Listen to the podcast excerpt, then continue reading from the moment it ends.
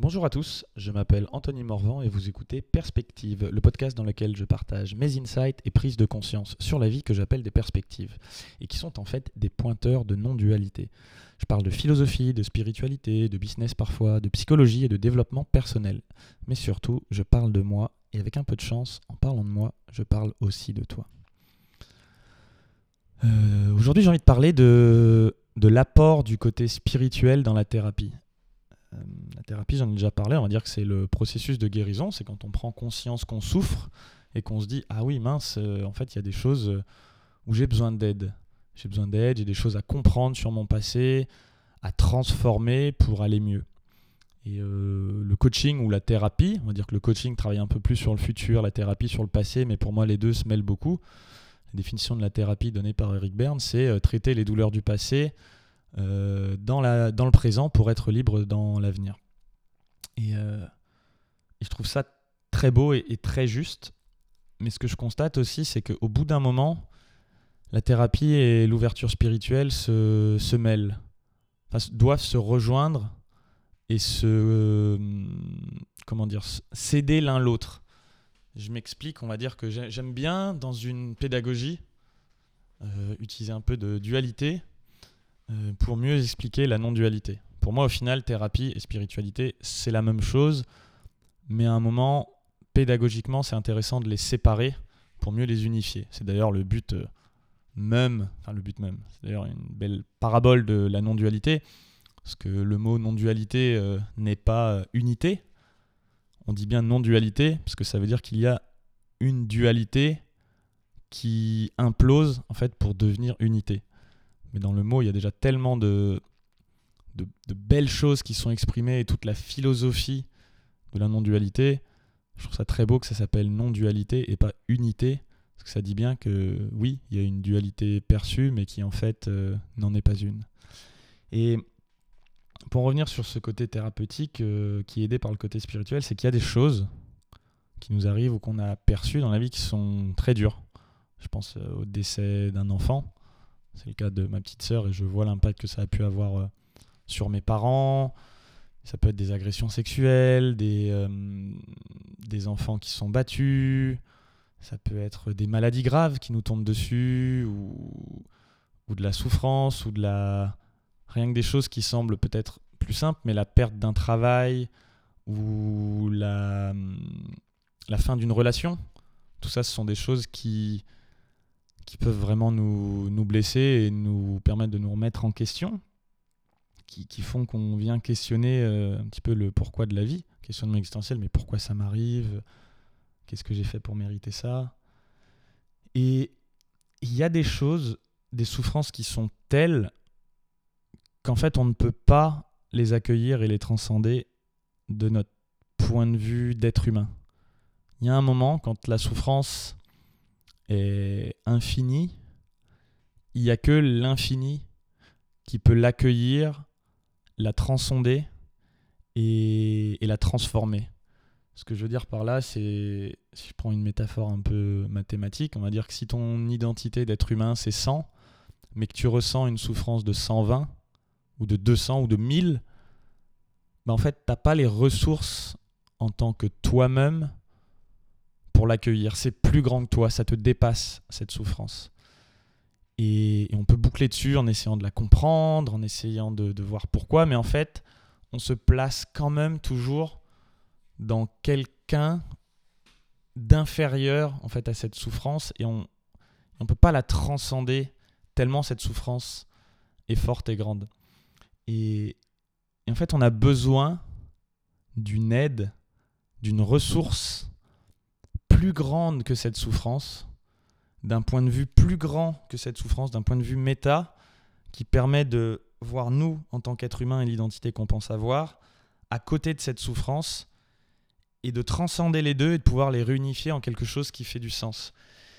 Et, et en fait, on n'a pas la capacité pour transmuter personnellement, et par personnellement, je veux dire l'identité qu'on pense avoir d'un moi séparé, et la seule chose qui nous permet de la transmuter, ça va justement être le côté spirituel ou Dieu, l'infini, l'univers, tout ce qu'on veut, la conscience. il faut vraiment, peu importe la taille de, la, conscience, de, la, de la souffrance, à un moment, on a besoin de ce coup de pouce de l'infini pour pouvoir la transcender. Et c'est là, que vraiment rentre en jeu pour moi le, la spiritualité dans la, dans, la, dans la guérison, dans la thérapie. Et qu'en même temps se produit le, le truc magique, c'est quand on connecte à ça, quand on connecte au fait qu'on est tout, qu'on est rien, qu'on ait cette conscience, quand l'illusion de séparation tombe, c'est comme si on avait accès à une source infinie qui d'un coup, sans le comprendre, on est plutôt dans un espace justement de non-savoir, mais de compréhension intuitive du cœur, que tout ça, ça nous dépasse et qu'en même temps, c'est là. J'ai pas envie de dire que ça a du sens, parce qu'à un certain niveau, oui, ça a du sens, mais justement à un autre niveau, ça n'a pas de sens, mais c'est là, et il y a quelque chose d'infini, de plus grand que nous, qui, nous permet de l'accueillir, et quelque part de la transcender, et de, continuer à cheminer, non plus en se plaçant comme quelqu'un qui doit la comprendre, la transcender, euh, ou s'en extraire personnellement, mais comme euh, le, point de vue de la vie qui, qui, elle, dans son infinité, permet d'expliquer euh, et de transcender cette souffrance. Je vois que j'ai du mal à trouver mes mots pour, pour exprimer ça. Euh, c'est vrai que c'est pas simple. C'est vraiment cette idée de se voir, encore une fois, hein, non plus comme un individu séparé, mais comme la vie elle-même, comme ce mouvement de vie qui inclut ce petit, cette identité, cet ego séparé qui inclut cette souffrance qui est plus forte que cet ego séparé, mais qui, même si c'est juste l'espace d'un instant, si notre identité, elle, peut shifter de cet individu séparé à cette infinité de la vie, tout de suite, tout s'équilibre.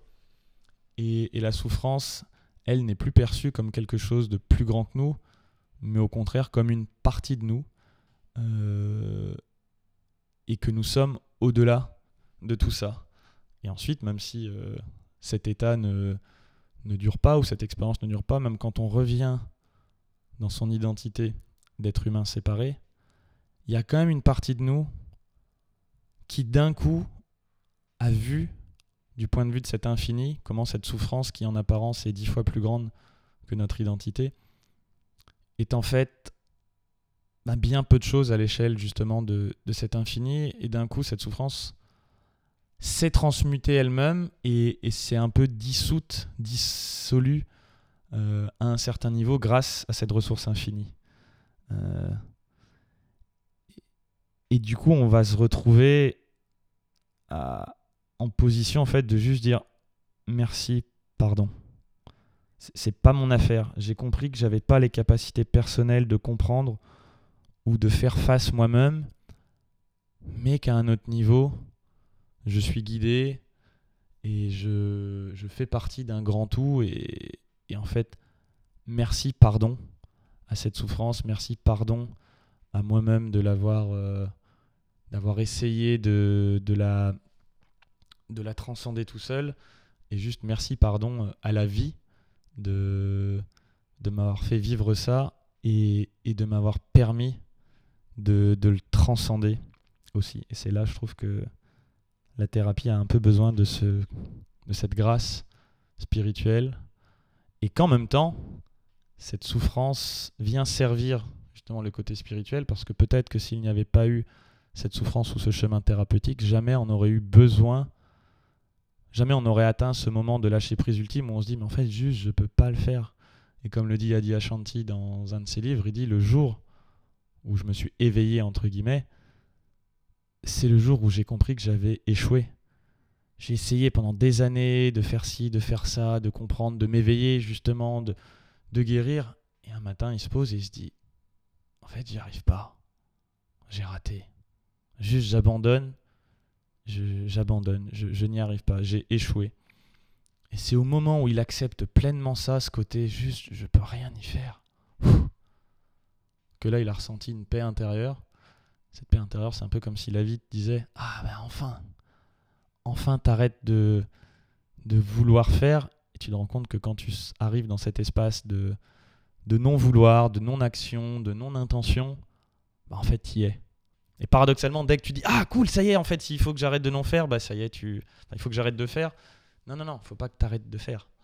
Faut juste que vraiment, pleinement, t'abandonnes. Il ne s'agit pas d'une action, il s'agit vraiment d'un échec. Et cet échec permet justement de connecter à quelque chose de, beaucoup plus grand que soi. Merci d'avoir écouté ce podcast en entier. Si le sujet vous a plu, je vous invite à partager cet épisode et à m'encourager en laissant 5 étoiles et un témoignage sur iTunes Podcast.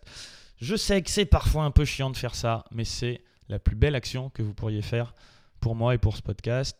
Si vous pensez qu'il a un peu de valeur et qu'il mériterait d'être répandu, bah, plus il y a des commentaires, plus il y a des revues 5 étoiles, plus il est visible dans Apple. C'est ça, la beauté des algorithmes. Aujourd'hui, le monde fonctionne quand même un peu comme ça. Et même si on est dans un point de vue absolu, bon ben un peu de relativité et de compréhension des mécanismes, ça fait pas de mal non plus.